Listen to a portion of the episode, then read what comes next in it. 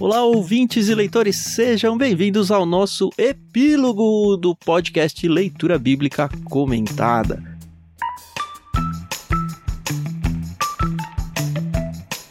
Eu sou o Thiago André Monteiro, arroba Vulgutan, estou aqui com a Carol Simão e com o Thiago Moreira pra gente conversar não sobre o capítulo 1, nem sobre o capítulo 2, tão pouco sobre o capítulo 3, mas por todos os capítulos, um pouquinho de cada coisa, do Evangelho de Lucas. A gente teve a grande bênção de passar capítulo a capítulo com vocês aqui no podcast. E agora a gente está tendo a oportunidade de encerrar a experiência do nosso segundo livro completo das Escrituras. Faltam só 64. e a gente chega lá, né? Devagarzinho a gente chega lá. Estão comigo aqui a Carol Simão e o Thiago Moreira e a palavra está com vocês. Boa noite.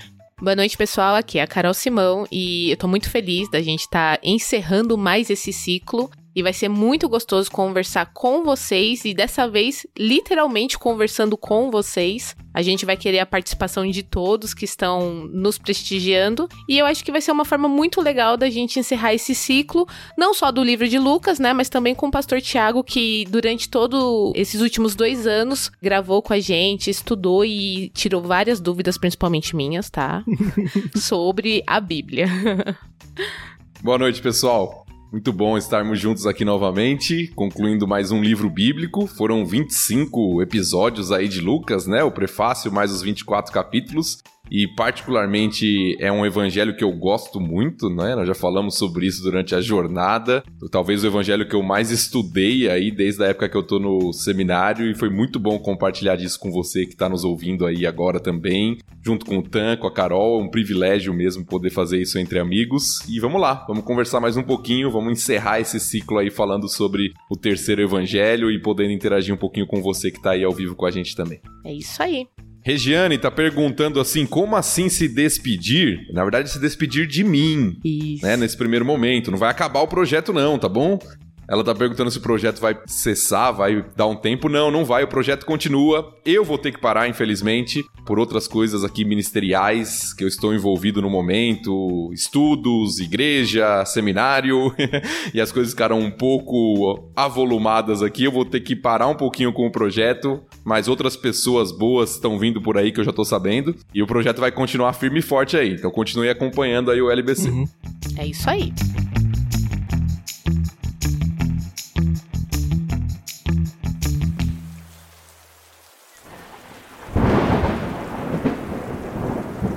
Bom, a gente começou. Alguém tem fácil aí a data de quando foi o nosso prefácio de Lucas? Quando foi ao ar? Eu devia ter anotado isso. Eu tenho aqui, ele foi ao ar dia 26 do 4 desse ano, olha. Tem aí seis meses, né? Aconteceu muita coisa, né? Um é. semestre aí falando sobre o Evangelho de Lucas, passou super voando. O que me dá até um negocinho assim, porque um dia a gente vai estar perto do fim da Bíblia e talvez a minha vida pare de ter motivos de trabalho, sei lá. vou falar, e agora? O que eu vou fazer, né? Vou olhar pro lado.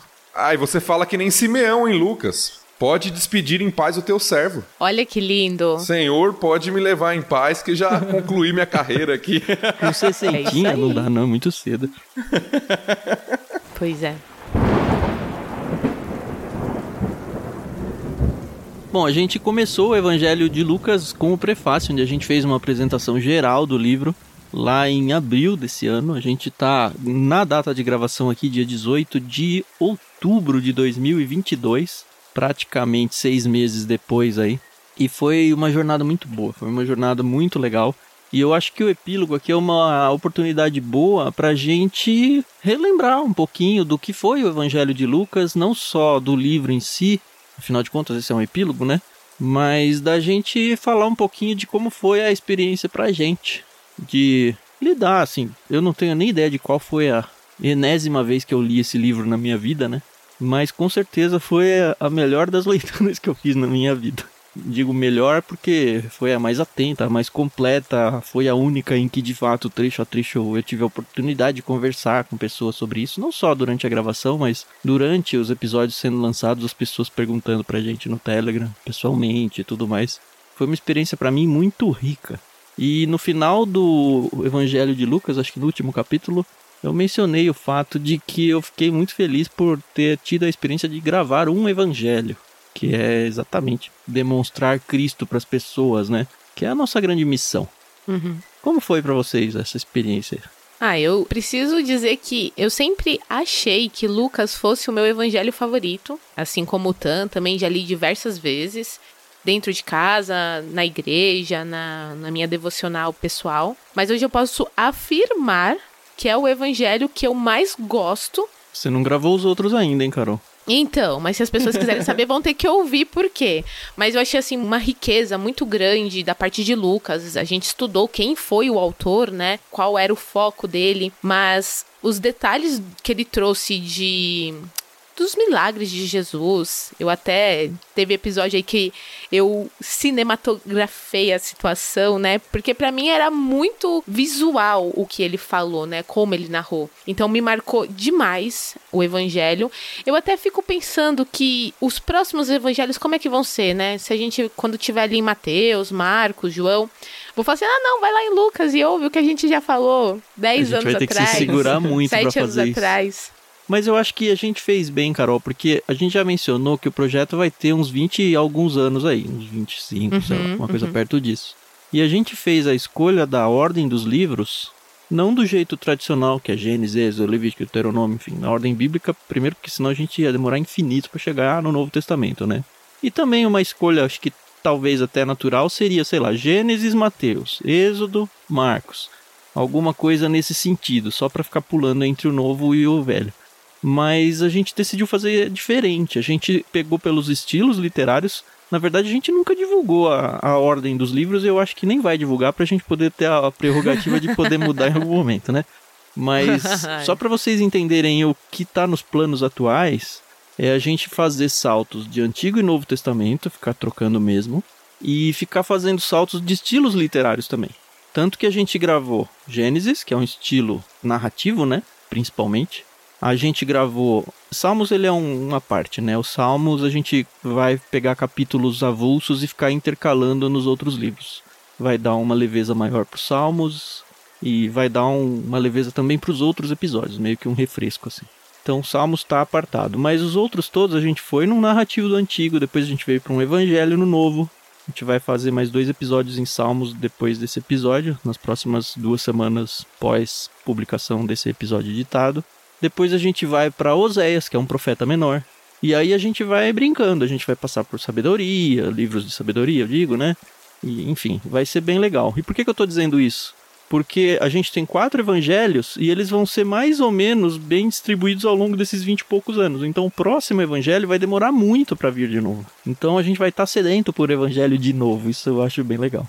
É, e é interessante porque mesmo que a gente fizesse sequencial, que não vai ser o caso, e eu acho que a gente vai aprender muito, né, até chegar ao próximo evangelho e tal. E isso também contribui para nossa interação, para a interação do, do pessoal. Mas também, mesmo que muitas das histórias se repitam, principalmente em Mateus, Marcos e Lucas, que são chamados os evangelhos sinóticos, né, que são com as histórias mais próximas, cada autor também tem sua ênfase, né? Então a riqueza é vista no estudo dos quatro, né? É verdade. Uhum. Então eu acho que isso vai ser, vai sempre nos acrescentar, né? É, não é mais do mesmo, né? Isso que é, né?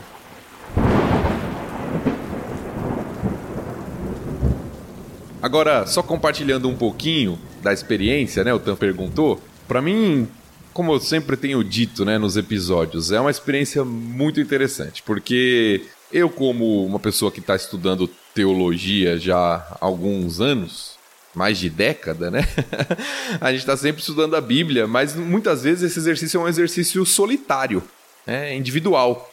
Você estuda uhum. para preparar um sermão, você estuda para dar um estudo bíblico, você estuda para preparar uma aula, seja para a igreja, seja para o seminário. Mas esse estudo ele é você e os livros, né? Você o livro bíblico, você os comentários, toda a interação que você tem. Mas ela é um estudo solitário, um exercício solitário. Uhum. E fazer isso em conjunto com amigos é muito enriquecedor. Eu vou além ainda, viu, Thiago? Porque não é só o estudar sozinho é o normalmente apresentar sozinho também. Quando você é um pregador uhum. ou um professor, você é um, uma palestra, sei lá, é uma pregação. É. Aqui a gente tá batendo papo sobre as escrituras, né? O formato é todo diferente. E é muito enriquecedor, porque tem coisas que às vezes tem uma pergunta, um comentário que, vez ou outra, eu falo: olha, eu nunca pensei nisso. Uhum, sim, eu não tinha nossa. visto dessa forma. Então isso enriquece, porque por mais que a gente está estudando, pesquisando, e às vezes pesquisando em livros até de linha parecida, ou muitos dos mesmos livros, Uhum. A percepção, a interpretação, o trabalho com o texto de cada um é enriquecedor. Então acho para mim essa é a maior virtude do projeto. Poder fazer isso em comunidade, né? Não só com os participantes aqui, com a Carol, com o Tam, mas com você que está aí participando, sempre interagindo conosco, comentando, fazendo perguntas lá no grupo do Telegram. Então isso é muito enriquecedor. né? Eu incentivo muito esse tipo de estudo bíblico em comunidade. Eu acho que isso faz com que nós cresçamos e aprendamos mais do Senhor, com os dons, talentos, perspectivas que Deus deu para cada um. E isso enche nosso coração de alegria e de louvor a Deus. É uma das marcas do Evangelho de Lucas, né? Uhum. O louvor. A gente vê isso bastante no primeiro e no segundo capítulo, o pessoal louvando a Deus o tempo inteiro, os cânticos ali. Então é motivo da gente agradecer, da gente louvar o Senhor por esse projeto e por esse estudo no Evangelho de Lucas. né? Uhum. Amém. É isso aí. É o que a gente quer, né?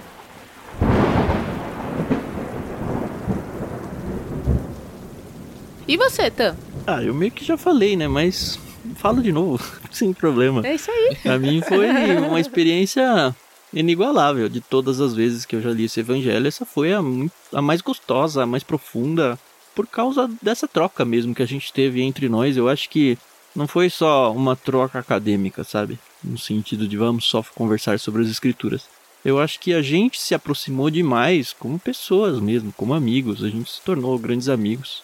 Eu percebo que as pessoas que acompanham o projeto e por um motivo ou por outro acabam conhecendo a gente ou tendo a oportunidade de conversar com a gente, seja lá no Telegram, seja lá no Discord, que a gente está bastante forte agora, as pessoas elas colocaram a gente na vida delas. Sabe, como a Carol tava brincando agora há pouco, eu acho que em off a gente não tinha ligado a gravação ainda. Hoje de manhã ela, poxa, vou ligar o LBC. Pô, não tem, né? Ah, hoje é a live e tal virou rotina pra todo mundo, virou rotina pra mim, assim. A minha rotina é um pouco diferente de vocês por causa da edição, né? Eu já comentei um pouquinho, acho que no penúltimo ou no último episódio. Eu lido com o conteúdo várias vezes durante a estudo, durante a gravação, durante a edição, durante a revisão. E é muito gostoso. E a oportunidade de Uhum. mostrar pra amigos, a oportunidade de mostrar pra família, a oportunidade de deixar um legado pra pessoas, sei lá, meus filhos, meus netos, quando eu tiver netos, não sei onde Deus vai levar isso. Mas, assim, minha vida ganhou um propósito. Eu tava brincando, ah, quando chegar no final, eu vou olhar pro lado e vou falar o que eu vou fazer. Por quê? Porque eu acho que é um dos, pra nós aqui estamos fazendo isso, é um dos propósitos maiores da vida, assim. Realmente faz sentido falar sobre Deus, sobre Cristo, ensinar as Escrituras. Eu acho que muito mais do que, sei lá, se eu desse uma aula na igreja ou no seminário. Lógico que tem um peso muito grande, eu estou preparando outros servos e tudo mas é, a gente não consegue passar pela Bíblia inteira em nenhum desses contextos. Engana-se quem pensa que, ah, vou pro seminário, vai ter a aula de Gênesis, depois vai ter a aula de Êxodo. Não é isso, um seminário, sabe? São outras coisas, e óbvio que tem bastante Bíblia, mas a gente nunca para, de fato, para alguém explicar tudo das escrituras pra gente. E a gente tá fazendo isso. Uhum. Tem sido muito bom para mim, muito bom mesmo. Sim, sim. Ó, vamos ver, a dona Tanira deixou um depoimento aqui, ó. Vocês conseguiram provar que o estudo da Bíblia pode ser muito prazeroso e enriquecedor com esse projeto. Obrigado. Muito obrigado. Muito obrigada. É, pra honra e pra glória de Deus, né? Uhum.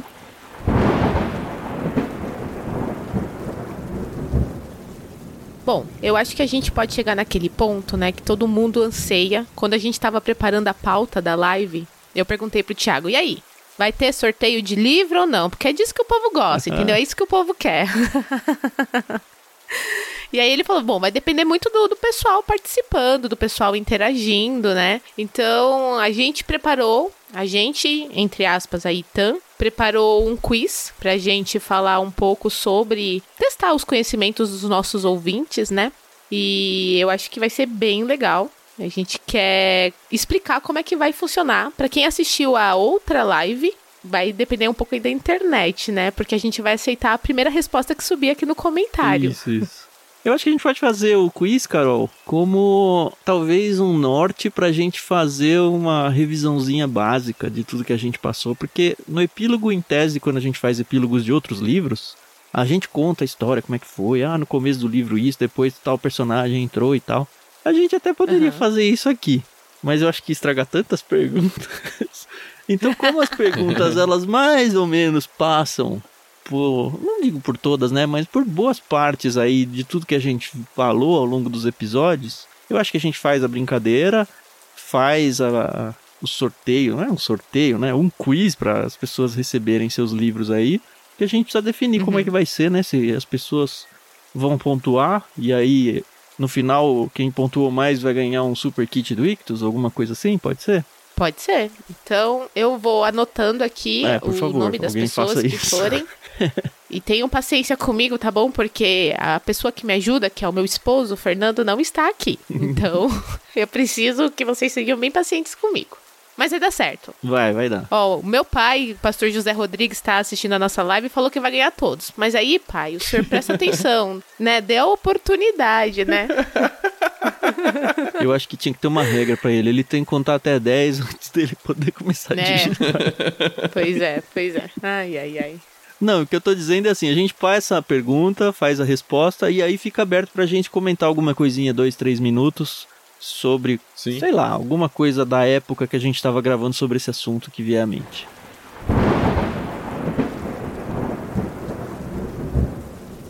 Sem dúvida, esse estudo marcou minha vida, pelo tanto de detalhes que passam em branco. Jonatas Matos. Muito legal. É isso aí. Mas passa muita coisa, né, gente? É impressionante, né? Como a gente aprende, né? Eu sei que a, a, palavra de Deus ela se renova a cada manhã, né? Mas é impressionante, né? Como tem coisa que você vive, você lê e você passa assim desapercebido e quando você tá ali fazendo um estudo você fala, gente. E o pastor Tiago trouxe uns insights muito legais durante o estudo, que assim, o Tiago, ele fala, né, que eu gosto de fazer sonoplastia, mas a minha cabeça fez várias vezes. é isso aí. Não, e além do que, né, que nós estudamos aí, né? Que a gente falou 25 episódios uhum. de mais ou menos uma hora, uma hora e meia cada um, né? E tinha hora que a gente tinha que correr, né? Pois é. Então. Porque senão vai ficar muito longo. Vamos correr, senão vai ficar muito longo o episódio. Você vê quanta coisa, né, tem na palavra para o nosso crescimento, para o nosso aperfeiçoamento. Não, pensa, a gente está em um Exatamente. evangelho. Se a gente colocar aí na agulha do disco um episódio atrás do outro, a gente fica 24 horas para mais de um dia só ouvindo sobre o evangelho, sem parar, sem espaço para ir no banheiro, sabe? Muito louco. é verdade.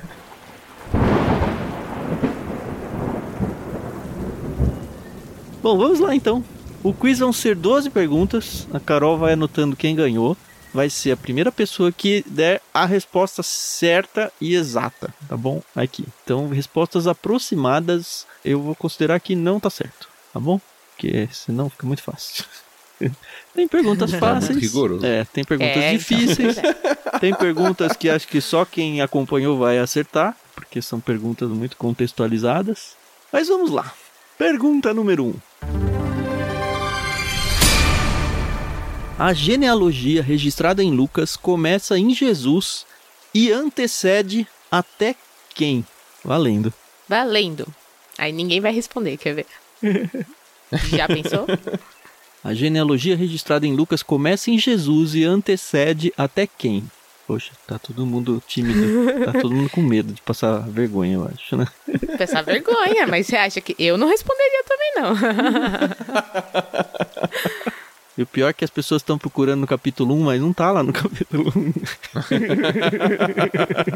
É verdade. Ó, pastor Rodrigues Aí, de Oliveira falou Adão. Não é, tá errado.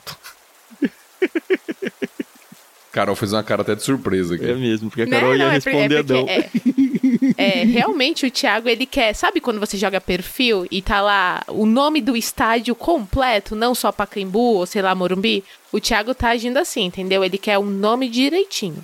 Aí, a rede matou, hein? Ó, vou ler aqui Lucas 3,38. Adão era filho de Deus. Ah, muito bem, Reide fez um ponto. Ô, Reide, não vai bem, embora da live aqui. sem deixar os seus dados, tá? A gente tem que saber encontrar vocês. Se a gente não encontrar, o Exatamente. segundo que vai ganhar. Outra coisa importante é que a pessoa tem que ter um endereço no Brasil para receber o prêmio, tá? Senão só vai ganhar os parabéns. Isso aí. Ó, pessoal, tem que ser ligeiro. Eu sei que a internet da galera pode ter um pouquinho de delay, mas vamos lá, tem que responder rápido, senão outro vai na frente. A minha tá com delay aqui. Ele falou da raid aqui, só apareceu pra mim agora. É mesmo? Eita! Ainda bem que não tá participando, hein? Mas vocês querem comentar alguma coisa sobre essa época aí que a gente tava falando sobre genealogia, comecinho do livro de Lucas? É interessante, né? Porque nós temos dois evangelhos que trazem genealogias, né? Fazendo já um breve comparativo, que é Mateus e Lucas. Uhum. Marcos e João não se preocupam em trazer genealogia, né? E elas são diferentes. Para assustar todo mundo e para delírio do pessoal que quer desacreditar a Bíblia, elas são diferentes. é, pois é. Sim, né? Não, mas não apenas nessa questão dos detalhes, né? Mas Mateus ele vai traçar até Abraão. Uhum. E Lucas, como a gente falou, ela vai até a criação. Então fala de Adão como filho de Deus. E é assim uhum. que termina a genealogia, né? O que nos dá algum indício já, só desse ponto, de como Lucas está preocupado não apenas com os israelitas no seu escrito, mas como os gentios também, né? Uhum. Com todas as pessoas, todo tipo de pessoa. Isso é muito característico de Lucas. A gente viu muito, falou muito sobre isso no estudo do Evangelho. Então Lucas destaca pessoas que eram desprezadas, né? Lucas fala de várias questões que envolvem a humanidade como um todo. Sim. Inclusive tem gente que diz que é a genealogia de Maria, né? Via Maria, né? Isso, tem um debate sobre isso, isso. para tentar explicar as diferenças. A gente até falou sobre isso lá no capítulo 3, se você não, não ouviu ou quer relembrar, Lá no capítulo 3 nós falamos um pouquinho sobre essas possibilidades, das diferenças, mas é interessante notar como Lucas faz esse destaque de Jesus como humano. Né? Exato.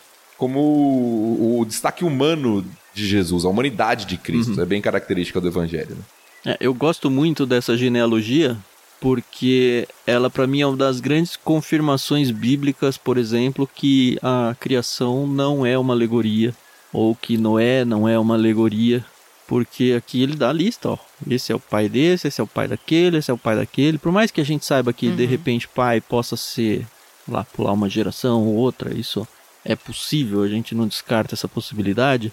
Mas é uma lista que é difícil de você traçar uma linha e falar, ó, a partir daqui é alegórico e a partir daqui é fato histórico. Não faz sentido ser alegórico, tem que ser fato histórico para eu conseguir traçar uma linha até Adão. Então, para mim, é um dos grandes textos do Novo Testamento que demonstram a veracidade de Adão e Eva mesmo. Certo, muito bom. Algo mais? Eu acho que dessa primeira pergunta foi o suficiente, né? Beleza, então. Vamos à pergunta 2. Qual o nome tradicional dos dois poemas que aparecem no primeiro capítulo de Lucas? E de quem são esses poemas? Essa pergunta é difícil. É difícil, bem difícil. É, essa Qual o é nome é tradicional dos dois poemas que aparecem no primeiro capítulo de Lucas e de quem são esses poemas? Quem que escreveu aqui? Valentim. É o Valentim. Valentim. Evangelho de Lucas é o relato mais resumido entre os evangelhos? Não é, eu acho que é Marcos, né? É Marcos, com certeza. Lucas, na verdade, eu acho que é o maior, se eu não me engano. Eu sei que Lucas e Atos, muita gente acha que Paulo é o maior escritor do Novo Testamento, mas na verdade Lucas é o maior escritor em conteúdo. Lucas e Atos ah. fazem mais da metade do Novo Testamento de conteúdo. Olha que interessante. Então, apesar de Mateus ter mais capítulos, 28, pela extensão dos capítulos, eu acho que Lucas é o maior dos evangelhos. Tá dizendo que a gente gravou já meio que um quarto do Novo Testamento, é isso? Ah, não sei se é exatamente não, isso, mas, mas é, você é um matemático, é né? É, né? Uau. Aí, viu? Tá acabando já, hein, Carol? Ninguém foi ainda o nome tradicional dos dois poemas que aparecem no primeiro capítulo de Lucas e de quem são esses poemas. Nossa. Essa pergunta é difícil por dois motivos. Primeiro, se a pessoa sabe o nome tradicional, né? Sim. Que era dado. Segundo, é lembrar quais são os dois do primeiro capítulo. Porque também tem no segundo. É, eu sempre exato. confundo. Exato. É, qual que é de Simeão, qual que é de não sei quem, qual que é de... Eu sempre confundo qual tá no primeiro, qual tá no segundo capítulo. Bom, então eu vou dizer que não é do Simeão, para dar uma dica, tá bom? muito bom. Muito Por isso bom. que eu citei Simeão. muito bom. Mas esse aí é difícil. Esse aí, quando o Tam mostrou pra mim, eu falei, ah, tá, nem, nem vou comentar nada, porque não tenho o que falar. Ó, alguém escreveu. Ó, aí, acertaram ó. aí, ó.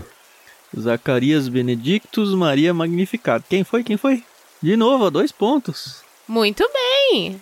Dois pontos aí. Para Dona Heide Hyde. Ó, oh, mais gente acertando aqui embaixo, mas a primeira foi a Age.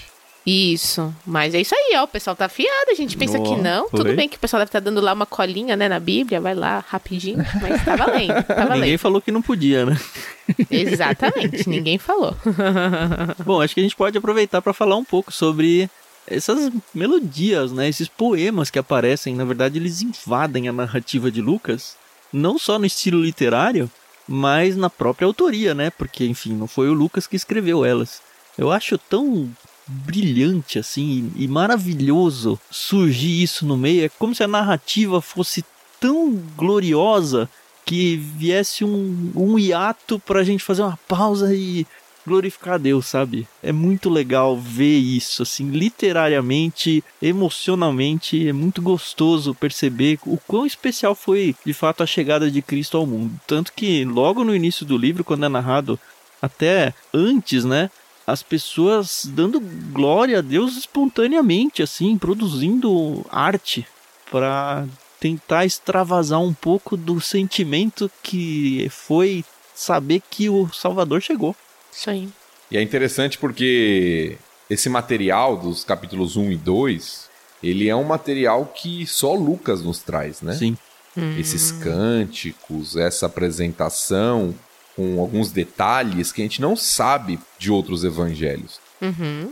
Então, eu gosto de pensar que Lucas, no seu trabalho de historiador, e ele fala que faz esse trabalho, né, no começo do evangelho, Provavelmente ele foi lá conversar com Maria, provavelmente ele falou com pessoas ali, né? Não sei se com o próprio Simeão, porque já era alguém aparentemente de idade, uhum. mas pessoas que eram próximas ali, e ele fez esse trabalho de consulta.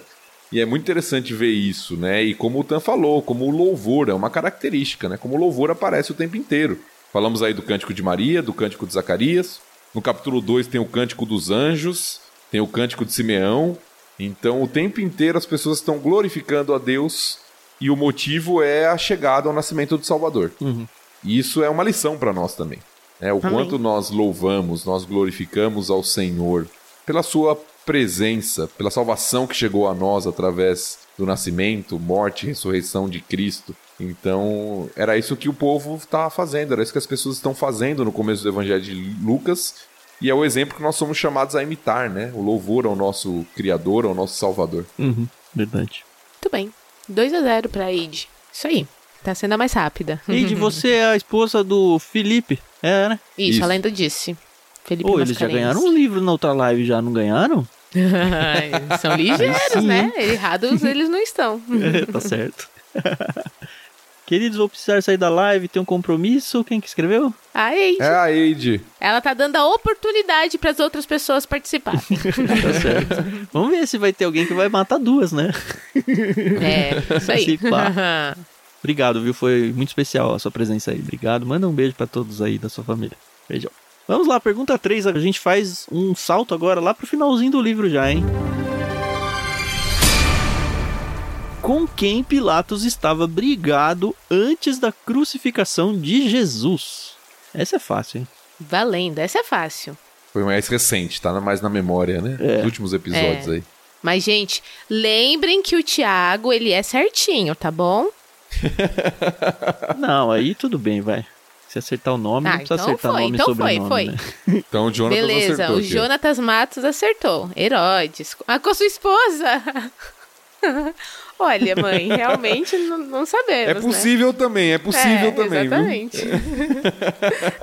Muito bom. Então, Jonatas Matos foi o primeiro, um ponto. É, mas ó, Herodes Antipas, isso aí, gente. Isso aí. Esse é o nome completo. Bom, uma das características que a gente viu ao longo do evangelho todo, né? É essa. Não é mistura política, mas é a revelação política também, né? Política social. Não é simplesmente a história de Jesus como se fosse uma biografia. É uma história da época. E Jesus fazia Isso. parte dela, óbvio que está focada mais em Jesus, mas a gente aprende muito sobre os líderes religiosos, sobre os líderes políticos, sobre toda a trama que envolvia o cenário da Judéia, Samaria, Galiléia, toda a região ali de Israel. E Lucas acho que faz isso muito bem. Eu acho que dos quatro evangelhos é o que faz melhor, até porque ele tem muito essa veia de historiador, né, de pesquisador, de ir atrás. Então, assim, é um prato cheio para a gente de fato acompanhar a história e se você vai para as escrituras com um interesse totalmente acadêmico para essa área, você também encontra material muito rico nisso. É bem legal de perceber. Muito bom. Só um comentário antes da gente seguir para a próxima pergunta aqui.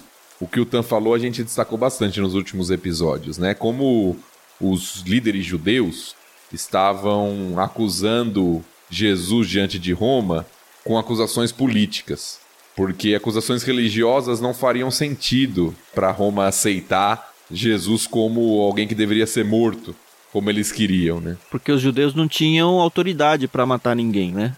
Exato, eles tinham que eles estavam em, sob, né, o governo romano. Uhum. Então eles Uhum. tinham que acusar de forma que fosse uma ameaça para Roma. Por isso que o tempo inteiro você vê esse tipo de jogo político, né, que os líderes judeus querem fazer para incriminar Jesus diante dos romanos. Uhum. Eu acho que a próxima tem que ser bem elaborada. Tá. São duas respostas, tá? Porque são duas perguntas. Vamos lá. Pergunta 4. O que Jesus disse ao paralítico que foi levado em uma maca, aquele que desceu pelo telhado, tá? E por que isso incomodou os fariseus e mestres da lei? O que Jesus disse ao paralítico que foi levado em uma maca para ser curado e por que isso incomodou os fariseus e mestres da lei? Essa não é tão fácil não, tá? Ah, nossa, será, Thiago? É, São duas respostas. Não, mas é- ela não é fácil, mas ela é central para esse trecho. Por isso que eu fiz. Ah, não, com certeza. Tiago é aquele professor mal, né? Aí quem que escreveu? Aí, ó. Alguém escreveu aqui já. ó. Leilartes. É, a Leila. Leilartes. Isso. Tá anotando aí, Carol? Tô anotando. Inclusive, ela ganhou uma Bíblia da outra vez. Ah, mas ó, ela falou: seus pecados foram perdoados e porque eles diziam que só Deus podia perdoar pecados. Muito bom, olha aí. Isso aí. Isso tá lá em Lucas 5, hein? Ó, o Antônio, ele falou: toma sua cama e ande. E também porque incomodou, porque era no sábado. Eu não lembro se era sábado quando Jesus também não lembro. curou esse. Mas esse toma sua cama e ande foi porque os fariseus reclamaram. Ele falou para que vocês Isso. saibam que eu tenho autoridade para perdoar pecados, eu vou dizer levanta e anda. Então o milagre foi feito para validar a anunciação de que ele era o Messias mesmo. E isso. Isso. é muito, muito chave e passa batido fácil, fácil, porque a gente mesmo como leitor tá focado no milagre. E eu tenho certeza que o, o paralítico, quando ele chegou lá, ele deve ter dado uma desanimada muito grande quando Jesus falou: Você tá perdoado? Falou, não, não, não. Eu vim aqui pra ser Poxa. curado, né? Curado. Mas a gente pensou? falou bastante naquele episódio, né? Se a gente pudesse, pensando em tudo que significa vida, escolher entre ser perdoado ou ser curado de uma paralisia, qual a gente escolheria, né? Hoje em dia, acho que essa é uma pergunta difícil de ser feita, principalmente para uma pessoa paralítica ou que tem alguma deficiência muito grande. Mas quando a gente entende o significado do perdão de Cristo, pensando nos nossos dias aqui, o significado de perdão de Cristo na cruz para garantia de vida eterna e tudo mais, tudo, até a cura de uma paralisia, passa a ser nada. É, e, e é interessante, Tan, que não- a gente não precisa nem ir tão longe. Uma pessoa com uma paralisia ou algo do tipo. É muito comum hoje, no meio evangélico, e eu estou generalizando, as pessoas estarem mais interessadas no que Deus pode dar para elas do que na pessoa de Deus em si. É verdade. Então é a grande lição aqui dessa passagem específica, onde de fato, o pessoal está até comentando aqui no chat, né, que eles estavam considerando como blasfêmia. Só Deus pode perdoar pecados. Então, quem esse homem pensa que ele é, que ele pode perdoar pecados? E aí Jesus faz um milagre mesmo. Uhum. Para validar. É interessante, né? Porque os Pra mostrar, líderes, exato. desde o início, eles perceberam quem Jesus era. Eles não aceitaram, mas eles perceberam. Coisa que os discípulos acho que demoraram mais. É porque né, eles também eram estudiosos, né, da lei. Isso, então. E os discípulos eram homens mais simples, né, na- Sim. no quesito estudo, né? É verdade. Agora a pergunta Bom, quinta 5. pergunta. Vamos lá. Essa é de resposta rápida, hein? Então, desliga o vídeo aí do lado para não consumir a banda. Pergunta 5. Qual o nome da menina ressuscitada por Jesus? Valendo. Ah, o seu Valentim já tinha perguntado se ia rolar essa pergunta ou não. Essa é a hora de responder. Amiga do Tan, amiga do Tan. É. Como era o nome dela? Hum. Olha, Otto, você tá Thalita. induzindo as pessoas ao erro. Olha aí. O Não Tan era Thalita. influenciando respostas aqui. Tá ó. vendo só? É, Tassiane. Tassiane. Tabita, olha, gente. Ninguém acertou até agora, hein? Ninguém acertou. Vamos ver se vai ter aí uma resposta correta ou se a gente vai ter que dar. Menina. Menina. Como era o nome dela, gente? Ih, que lasqueira. Ninguém vai, hein? Meu pai É, tá na resposta anterior. anterior. aí. É. Thalita, Thalita. gente. Olha só. Aí, ó, não menciona o Aê! nome. Isso aí. Antonino Socorro Elda, é isso? Antonino. Na verdade é Elda, é, é minha tia. Ah, legal. Antonino é meu vô e Socorro é minha vó, meus falecidos vô e vó. E Elda é minha tia. Ô, acertou. Então, um ponto pra ela. Pode ser que fosse Thalita, porque não, né? Mas a gente não tem certeza disso, porque ele não, Não. diz o nome dela em momento nenhum. Aí eu vou deixar Não vocês fala, comentarem gente. por que do Thalita, né? Porque você quis. Brincadeira, gente, por favor, brincadeira. É pra falar por que era Thalita? Ah, pode, né? A gente tá aqui confundindo as pessoas, a gente também tem que orientar quando tá falando coisa errada. Pegadinha mesmo, Jonatas. O tanque fica confundindo a mente da gente, porque o texto apresenta uma expressão lá em aramaico, se eu não me engano. Talita kumi. E aí o texto explica, né? Lucas explica o que significa aquela expressão que quer dizer menina levanta-te. Isso, E aí o Tan ficou brincando que o nome dela era Talita, exato. Por causa da expressão em aramaico lá, né? Mas eu gostei de quem respondeu menina aí, viu? Foi um, um bom chute. Menina, levante. É isso aí. Vamos lá. Vamos lá. Pergunta 6, também é em duas partes, hein? Durante a transfiguração de Jesus, com quem ele se encontrou e quais os discípulos que estavam com ele? Valendo. Durante a transfiguração de Jesus, com quem ele se encontrou e quais os discípulos que estavam com ele? Também são duas respostas. Ô Antonino, a gente tá fazendo uma contagem de quem acerta mais, tá? Você tá ganhando, tá concorrendo. Tá na briga, tá Isso, na briga. Tá na briga, mas tem que acertar Opa, mais. opa, Jonatas Matos. Ó, Jonatas acertou aqui. Moisés e Elias. E tava com Pedro, Tiago e João. Muito bem, muito bem. Isso ah, aí. isso aí. Moisés, Elias, Pedro, Tiago e João. Então, dois pontos para o Jonatas. O estudo tá no capítulo 9, a gente já tava aí mais ou menos perto da metade do evangelho. Acho que talvez tenha sido quando os discípulos começaram a sacar, não, de fato ele é, é filho de Deus aí. A gente vê o Pedrão sendo Pedro, né? Todo espalhafatoso, tentando falar quando tem que ficar quieto. É interessante esse trecho. E também me mostra que eu lembro que a gente acho que comentou na época, né? No começo do evangelho, o João Batista ele tinha sido morto por Herodes e tinha gente que achava que ele era a reencarnação de Elias. Inclusive já tive conversas com um amigo espírita hoje em dia que defendia a tese de que não, olha, a Bíblia mesmo fala desse negócio de reencarnação porque diz que João Batista era o Elias reencarnado. Só que a Bíblia diz que o João veio no espírito de Elias, no sentido de que veio cumprir o papel de Elias. Tanto que quando esses personagens aparecem para conversar com Jesus, não aparece Moisés e João Batista, que já estava morto. Mas aparece Moisés e Elias. Isso acho que é um texto interessante para a gente ter no bolso para conversas que surjam aí na vida de vocês quando vocês estiverem falando com pessoas que defendem a ideia de reencarnação. É, e é um texto muito, muito interessante também, muito importante do ministério de Jesus, marcante, né? Sim. Junto com o batismo, é um dos textos onde a voz de Deus é ouvida, né? Tem a, a glorificação ali, né, de Jesus diante dos discípulos. É um texto, inclusive, que Pedro, lá na sua carta, vai lembrar Uhum. e vai falar sobre ele. Então é um texto muito importante na teologia do Novo Testamento. né? E que glorioso deve ter sido presenciar isso, né? É abrir uma porta dos céus, literalmente, né? Para um ser humano caído enxergar o além. Deve ter sido muito bom mesmo. Podemos seguir para a próxima pergunta? Sim. Podemos? Eu não sei se o pessoal da família do Tiago pode responder essa. Né? Vou deixar ele decidir. Porque a pergunta é: Qual a parábola favorita do Tiago Moreira? E por quê? O porquê eu acho que dá pra deixar, né? O porquê o Thiago responde, né? Só qual é a parábola favorita dele? Do filho pródigo? Não. Não, Não é do mas filho gosto pródigo. muito também. Sim. Vai lá, gente. Qual? Vamos lá.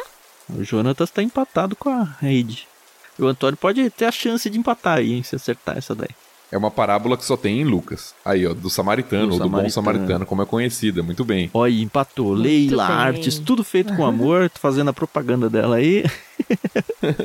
empatou, hein, Leila? E por que, Thiago? Por que essa parábola te é tão cara? Além do conteúdo em si, que eu acho riquíssimo, né? Do ensino sobre o amor, o amor ao próximo, da compaixão, que Jesus mostra naquela parábola. Foi uma parábola de alvo da minha dedicação, do meu estudo por muito tempo, né? Foi alvo da minha dissertação de mestrado. Então eu estudei essa parábola por muito tempo e aprendi, acho, a me apaixonar por ela.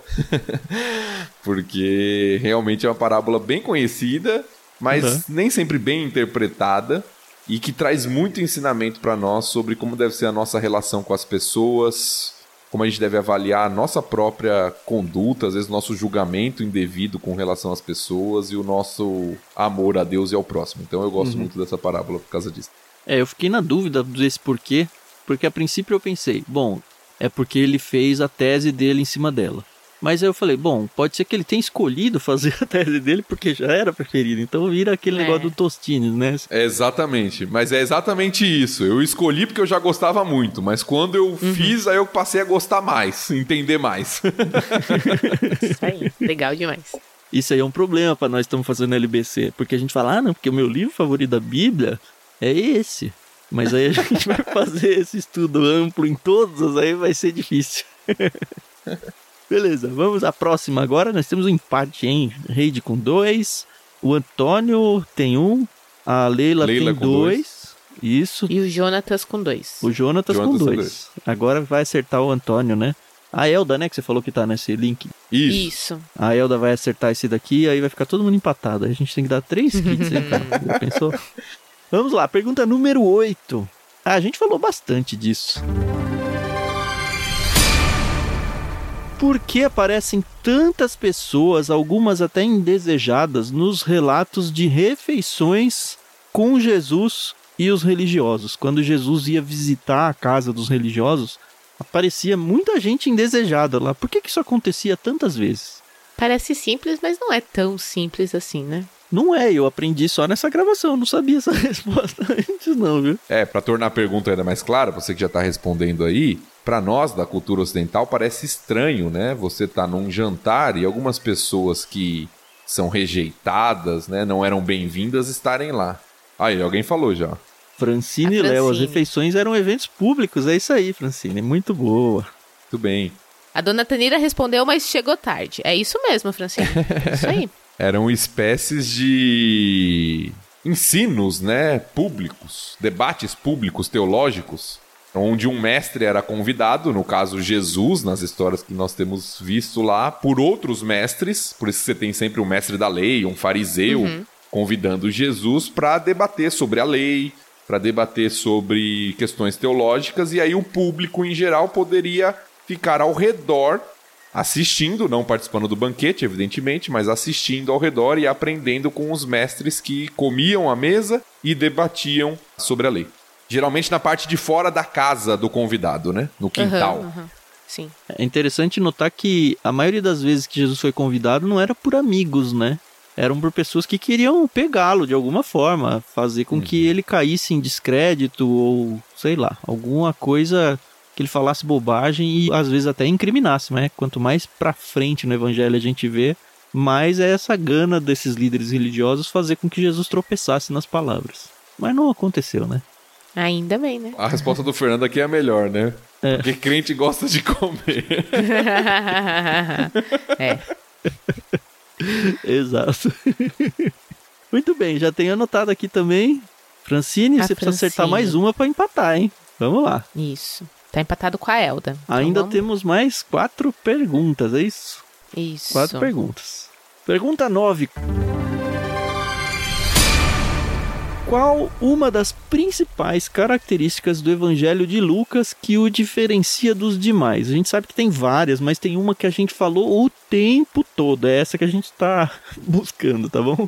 Qual uma das principais características do Evangelho de Lucas que o diferencia dos demais? O meu esposo, ele tá cheio de gracinha, né? É. Detalhes históricos, não. Hum, nossa, quanta coisa. Ai, ai, ai. Aí, ai, ai, eu acho que a Leila, né? Foi a mais Uhum. perto, É, a né? Leila, isso, foi a Leila. Ele destaca os pobres, as viúvas, né? A gente comentou, né, que é- são os excluídos da sociedade, né? Que é o, o público do. Não o público, né? Mas é uma das principais características, né? Ó, Francine, quase, hein? Conta a história dos invisíveis, é. É, exatamente, né? O Evangelho de Lucas é o evangelho que mostra como o cuidado de Deus, de Jesus, com aqueles que diante da sociedade são marginalizados, né? Então você tem o destaque dos pobres, das viúvas, do samaritano, do gentil, das mulheres.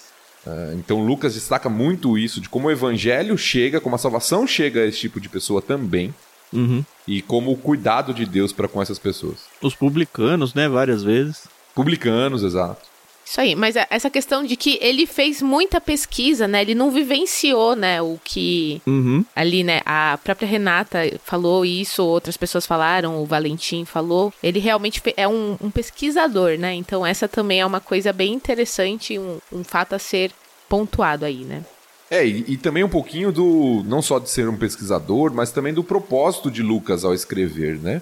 Uhum. Porque a gente tem que lembrar, a gente não chegou em Atos aqui ainda no LBC, mas Lucas é o autor de Atos também. Uhum. E em Atos, o grande problema, talvez o grande primeiro problema que a igreja está enfrentando é como lidar com judeus e gentios no mesmo povo agora. Exato. Como aqueles que eram desprezados, gentios, samaritanos, agora fazem parte da mesma mesa de comunhão. Uhum. Né? A gente já viu o problema da mesa, né? Como a gente falou agora há pouco, né? Do comer junto pro judeu e uma série de coisas. Então, Lucas enfrenta esse problema e ele quer mostrar que o evangelho chega a todo, todo tipo de Sim. pessoa.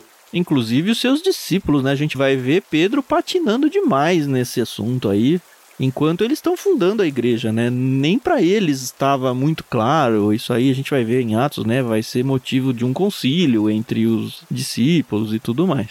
Mas vamos guardar as oportunidades para a hora certa.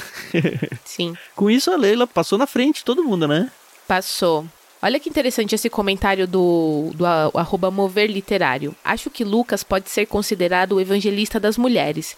E realmente a gente percebe, assim como a gente conversou, né, sobre essa questão do- dos excluídos da sociedade, que as mulheres, elas não tinham um papel tão importante, né, politicamente, falando, né, dentro da sociedade. E Lucas apresenta que elas sustentavam o ministério de Jesus, que elas estavam ali, elas foram curadas por ele, né? Então, realmente, eu não sei se dá pra afirmar que ele era um evangelista das mulheres, mas que ele cita muitos exemplos com mulheres, isso ele cita, ó, né? De cabeça aqui já começa com a própria Maria, né? A esposa do Zacarias, a Isabel, a Maria tendo o cântico dela, a Ana, que é a Ana. profetisa. É a gente verdade, tem a Ana. quantos e quantos milagres de cura de mulheres, né? Aquela que foi tocar Sim. escondida na roupa do Senhor, a própria menina que foi ressuscitada, Talita. A mulher pecadora da cidade. Exato. É verdade. chega no Ixi, banquete. Realmente. É, tem. São vários exemplos. A viúva pobre também. A viúva pobre. As primeiras testemunhas da ressurreição foram mulheres. Exato. Sim. Eu não diria que Lucas é o evangelista só das mulheres. Como a gente falou, ele é evangelista dos marginalizados, Sim. dos excluídos. O que inclui as mulheres na sociedade antiga. Uhum. E ele, de fato, é quem faz maior destaque. Dentre todos os evangelistas, ele é o que faz maior destaque para esse grupo de pessoas que são, de alguma forma, excluídas pela liderança religiosa, principalmente de Israel. Uhum. Muito bem, vamos para a décima pergunta. Faltam três. Geograficamente falando, tá? Geograficamente falando, qual a sequência do relato de Lucas considerando o ministério de Jesus? Geograficamente. Onde ele começa e onde ele termina, é isso? É isso aí. Qual é a sequência do relato como um todo, do ministério de Jesus? Difícil. Ah, não, não é. Isso também é bem característico de Lucas, né? Acho que mais do que qualquer outro dos evangelhos é o que mais marca isso, né? É interessante porque tem um autor que eu li recentemente, ele tem um livro sobre introdução aos evangelhos e Atos, onde ele mostra muito desse aspecto geográfico, tanto em Lucas quanto no livro de Atos, que é o mesmo autor, né? Uhum. Ah, valeu, né, o do Jonatas Matos aqui? Nazaré e Jerusalém. Vocês que já estiveram lá, que me digam se é. Se Daria é pra isso. elaborar um pouco mais, mas eu acho que é isso, né? Ele começa lá, Nazaré tá lá no norte, na Galileia, e ele vai indo para Jerusalém. A ideia é que ele começa lá no norte, ele passa, sei lá, metade do evangelho lá, Cafarnaum, Nazaré. E aí, quando ele começa a descer, ele passa um tempo em Samaria, tem, vai um pouquinho em volta, mas basicamente ele vem de norte a sul Uhum. e chega até Jerusalém. A gente falou bastante que Lucas é um livro que fala muito sobre a viagem de Jesus para Jerusalém. Ele começa a ir para Jerusalém lá no capítulo 9. E aí vai chegar em Jerusalém lá na frente, mas é justamente essa ideia de Jesus saindo do ministério entre os galileus ali no norte e descendo até a sede ali, até a capital da Judéia ali, Jerusalém. Uhum. Com isso, Jonatas tem três também, Três hein? pontos. Isso, tá empatado com a Leila. Eita! Faltam duas questões, né? É, duas perguntas. Dá pra alguém empatar em terceira e a gente tem três kits pra mandar. Ó, aí Vamos sim. lá.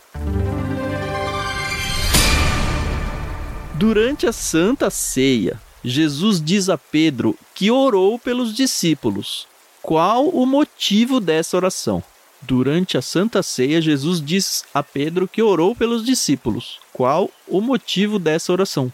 Esse é mais uma das que eu tenho que dizer que foi a primeira vez na vida que eu realmente prestei atenção nisso. É, e é interessante que é o que o texto de Lucas está nos mostrando, porque tem uma outra famosa oração de Jesus que está em João, que é a oração sacerdotal, não é essa, Não é? tá? É a oração relatada em Lucas. Ó, alguém falou aí, ó. Jonathan. Jonathan, oh, aí sim, hein? Ah, não vai dar chances pra ninguém, hein? Ó, mas a Leila veio atrás. Veio atrás, mas a Quase, internet. Quase, bateu na trave. e a Boa. Francine também, isso aí. É isso aí, gente. Não se odeiem, tá? Vocês são todos irmãos em Cristo. Isso aí. O motivo da live não é causar divisão. Isso, é isso aí. Mas acho que a gente pode pegar esse gancho, né? Pra destacar o quanto Lucas ele ressalta os momentos de oração de Jesus. A gente vê dentro do evangelho a própria oração do Pai Nosso, né? Que é quando Jesus ensina os discípulos a orar. A gente vê ele mencionando aqui essa oração, mas tantos outros momentos, né? Tem o famoso Getsemane ou Getsemane, não sei até hoje como que é o jeito certo de falar, mas a oração mais famosa dele lá antes da sua crucificação. Mas ao longo do seu ministério, a gente vê várias vezes que ele, por vezes, abandona as multidões para ficar só com Deus. Ele não leva nem seus discípulos, às vezes, para passar a madrugada inteira orando, esse tipo de coisa. Então, Lucas ele ensina muito a gente sobre oração, assim, sobre essa disciplina espiritual que muitas vezes a gente negligencia. É, além dos ensinos de Jesus sobre oração em Lucas, né? Além do exemplo dele de oração, ele ensina muito sobre oração. Tem parábolas sobre oração, Sim. tem trechos em que ele ensina os discípulos a orar. Então é, é um foco realmente, né? É um assunto muito pertinente de Lucas ali, a oração e a relação de intimidade que Jesus tinha com o Pai, né? Por meio da oração. Uhum. Importante. Vamos à última? Vamos. E Essa última eu é acho que muito essa é a mais difícil. fácil. Não. E a questão é que realmente, pessoal, estejam aí com os dedos, no Dedos teclado, do- prontos, hein? porque essa é a fácil. resposta é curta. E a pergunta é curta. que dia da semana Jesus foi crucificado? Valendo. Ai, ai, ai. Essa foi pergunta bônus, hein? É. Ixi. Aí, Jonatas levou, aí. Jonatas garantiu. Ó. Olha, Francine sexta-feira. Valentim, sexta-feira, sexta, todo mundo. Essa aqui, pergunta bônus. Aí, ó. Pergunta fácil, né? Facinho essa. Pensei que você ia perguntar dos três dias. Ah, Não, é, isso aí as é pessoas que, que querem saber sobre isso que ouçam o nosso episódio, né? O episódio. Muito bem, é o Jonatas Matos, então, acertou um, dois, três, caramba. Quatro, cinco. Cinco perguntas? Puxa vida, hein, 5G. Parabéns. Jonathan tá no 5G, é isso aí. É. Muito bem, parabéns. É um ouvinte assíduo aí. Depois, eu não sei se você tá já no nosso Telegram ou se você tá no nosso Discord, mas mesmo que você não esteja em nenhum deles, manda pra gente no direct aqui, no perfil do Clube Ictus mesmo, os seus dados. Manda pra gente que a gente vai mandar um kit bem especial para você. Obrigado pelo carinho aí de ter ouvido tanto e ter participado com a gente. Otan, e fala pro pessoal que quem não ganhou dessa vez, a gente ainda vai ter pelo menos 64 lives aí pela frente. então vai ter bastante sorteio. Precisa ver se vamos estar todos vivos até lá. É, ainda vai ter Instagram, né? Qual rede social a gente vai estar usando até lá? É verdade, Instagram. Seu Instagram vai estar vivo até lá, né? E já tá meio falecendo já, né? Não sei, né?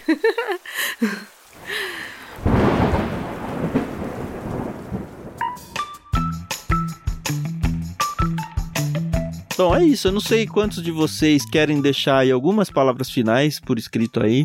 Vai ser muito gostoso conhecer um pouco do que foi a experiência de vocês. De novo, a audiência aqui é rotativa, né? Tem gente que talvez não tivesse no começo da live. A gente lembra que essa é a última participação por um bom tempo aí do Thiago Moreira com a gente. Ele vai ter que correr atrás de algumas coisas da vida dele. Ele tá fazendo, acho que um doutorado, né, Thiago? Isso. E enfim, o dia continua tendo 24 horas para todo mundo. E vocês que estão ouvindo aí um episódio semanal de duas horas, para vocês entenderem o que custa em tempo pro lado de cá, a gente tem normalmente duas gravações por semana. Então, o episódio editado dá uma hora, a nossa conversa normalmente é uma hora e meia, uma coisa por aí, às vezes chegando até duas horas, duas vezes por semana. E cada um de nós três tem as nossas famílias, né? Então, é corre com o filho para a escola para lá, é futebol para cá, é hospital. A gente passou uns perrengues, todos nós passamos perrengues pandemia, enfim. É bem custoso para a gente fazer esse projeto, o que não quer dizer que a gente não gosta ou que a gente faz de má vontade, isso já está muito claro. Mas o Thiago está num momento de vida que infelizmente não cabe na agenda dele. Graças a Deus esse projeto é bem longo, longo o suficiente para dar tempo até, quem sabe, dos filhos deles se tornarem hosts também do programa no futuro. Então dá tempo sim do Thiago vir participar e do filho dele falar: para, pai, está falando besteira.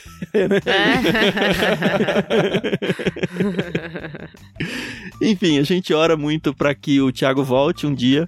E eu oro, assim, pessoalmente oro agradecendo pelo tempo enorme que ele dedicou para isso. A gente sabe que não é só o tempo de gravação, né? É muitas horas de estudo que nós três temos. Isso sem contar a edição, enfim. É bem custoso mesmo. Mas é uma delícia fazer isso. Então, assim, eu sei do peso que é para cada um de nós três gravar isso daqui e produzir um conteúdo desse. Então, isso faz com que a minha oração de gratidão pro Thiago seja ainda mais intensa, porque eu sei o quanto na vida dele foi duro, não no sentido ruim, sabe, mas pesado mesmo de participar disso e sem qualquer tipo de remuneração, sabe? Sem nada, é só simplesmente porque a gente acredita que o evangelho precisa ser disseminado e que essa é a nossa missão de vida, assim, a principal missão de vida do cristão é apresentar a Cristo. A gente está fazendo desse jeito. A gente deixa na mão de vocês ouvintes para que vocês usem essa ferramenta para que vocês também cumpram a missão de vocês, usando o LBC e usando o que vocês têm aprendido aqui para conversar com as pessoas, seja apresentando o LBC ou não. Mas quero aproveitar para honrar então a vida do Thiago e realmente agradecer por todo esse percurso, essa jornada que a gente pôde estar junto, viu, Thiago? Que Deus realmente abençoe demais os projetos que você tem. Sim, se Deus está tirando você desse projeto aqui que eu considero grandioso, eu não consigo imaginar a grandiosidade de onde ele vai te levar, mas com certeza é algo muito maior ainda. Então, que Deus realmente abençoe e obrigado. Obrigado mesmo. Eu que agradeço, como disse já particularmente nas gravações, é um dos momentos gostosos da minha semana poder gravar com vocês. Como o Tan falou, exige muito preparo, exige realmente estudo, dedicação, tempo, mas também é algo muito precioso, tanto para o meu crescimento pessoal quanto para espalhar né, o conhecimento da palavra, o evangelho para quem está nos ouvindo e participando conosco. É muito gostoso fazer isso. Infelizmente, como o Tan falou, no momento atual da minha vida não está comportando essa realidade, mas como o Valentim falou, tô me planejando, viu, Valentim, para voltar, tanto pro LBC quanto pro Jiu-Jitsu. Se Deus quiser, em breve minha vida vai estar tá um pouco mais calma, mais organizada. Eu assumi desafios novos e isso está requerendo muito do meu tempo e da minha organização. Mas espero que em breve tudo volte a estar nos trilhos e eu possa voltar a participar do LBC e continuar servindo ao Senhor com esses outros projetos também. Muito bom o tempo com todos vocês e vou continuar na audiência ouvindo, sei que tá vindo gente boa aí gravar com vocês e vai ser muito bom continuar aprendendo com vocês. É isso aí, eu acho que aqui eu também só tenho que agradecer. É um projeto muito importante na minha vida, na vida da minha família. Eu sempre falo isso e volto a repetir. E graças a Deus por isso, né? E que a gente não perca o foco, né? Que a gente continue com a intenção de levar até os confins da terra, né? Esse projeto, porque realmente a gente tem recebido um feedback muito positivo de pessoas que estão em outros países, em outros continentes, e isso nos anima a continuar porque é um trabalho muito sério. E a gente pede que vocês estejam orando por nós, porque como ambos os Tiagos disseram, é um, um trabalho custoso, mas o que não custa, né, nessa vida e que vale a pena, né? Então, é isso. Agradeço demais a participação de todos aqui. Agradeço pela vida do Pastor Tiago, pela vida do Tan. E bora ir pro próximo, né? Que tá só no início. É, é importante de novo a gente ressaltar, o LBC não está parando, tá? A gente vai continuar. Outras pessoas já estão vindo, já gravamos com duas pessoas. Semana que vem a gente vai gravar com a terceira pessoa. E as duas que a gente já gravou foi sensacional, sensacional. Ainda vocês vão conhecer melhor, elas vão ser apresentadas e tudo mas saibam que tá muito bom, muito bom mesmo. Né? Para mim, as duas gravações já foram muito especiais. Eu tenho certeza que vai continuar sendo. Mas o Thiago tem o um cantinho reservado no coração para ele, é pode ficar tranquilo. Eu queria incentivar vocês de novo a participar no nosso Telegram. A gente tem um espaço para poder conversar por ali. Se você ainda não faz parte, é um espaço gratuito. Só você ter o Telegram instalado e acessar t.me barra leitura bíblica comentada. Também a gente tem um espaço relativamente novo, que é uma comunidade de leitura coletiva. A gente já leu, desde julho desse ano, já leu oito livros com as pessoas por ali. É uma comunidade que está funcionando num aplicativo chamado Discord. E por mais que seja algo novo, as pessoas lá têm ajudado muito quem está chegando a conhecer melhor e conseguir lidar com a ferramenta. Então fica o convite para você participar. Também é um espaço gratuito onde a gente organiza leituras coletivas, a gente conversa sobre, sei lá, séries que a gente está assistindo, indica músicas, indica livros, indica filmes. A gente tem um espaço para compartilhar motivos de oração, sabe? Tá muito, muito gostoso, tem crescido bem. E a gente tem uma novidade muito boa que a gente vai, a partir do ano que vem, organizar pela primeira vez uma leitura coletiva da Bíblia ao longo do ano de 2023. Isso não tem nada a ver com o LBC. O LBC vai continuar com seus episódios semanais, um capítulo da Bíblia por semana. Mas, além disso, a gente também entende que é importante que o cristão lide com as escrituras todos os dias. Então, por lá, a gente vai ter um cronograma de leitura bíblica que todo mundo vai poder seguir junto. Você, ah, não consigo ler a Bíblia inteira, é muita coisa. Você pode fazer só uma parte, só o Novo Testamento, só o Antigo, vai ter algumas opções. Mas por enquanto o convite é: entre no Discord e espere que a gente vai dar todas as informações lá e venha ler com a gente as escrituras em 2023. Se você já conhece alguém que de repente se entusiasma com essa ideia, conversa com essa pessoa, convida essa pessoa. Tem na descrição desse programa, se você está ouvindo esse episódio já editado. E também você pode acessar esse convite para a ferramenta através do link bit.ly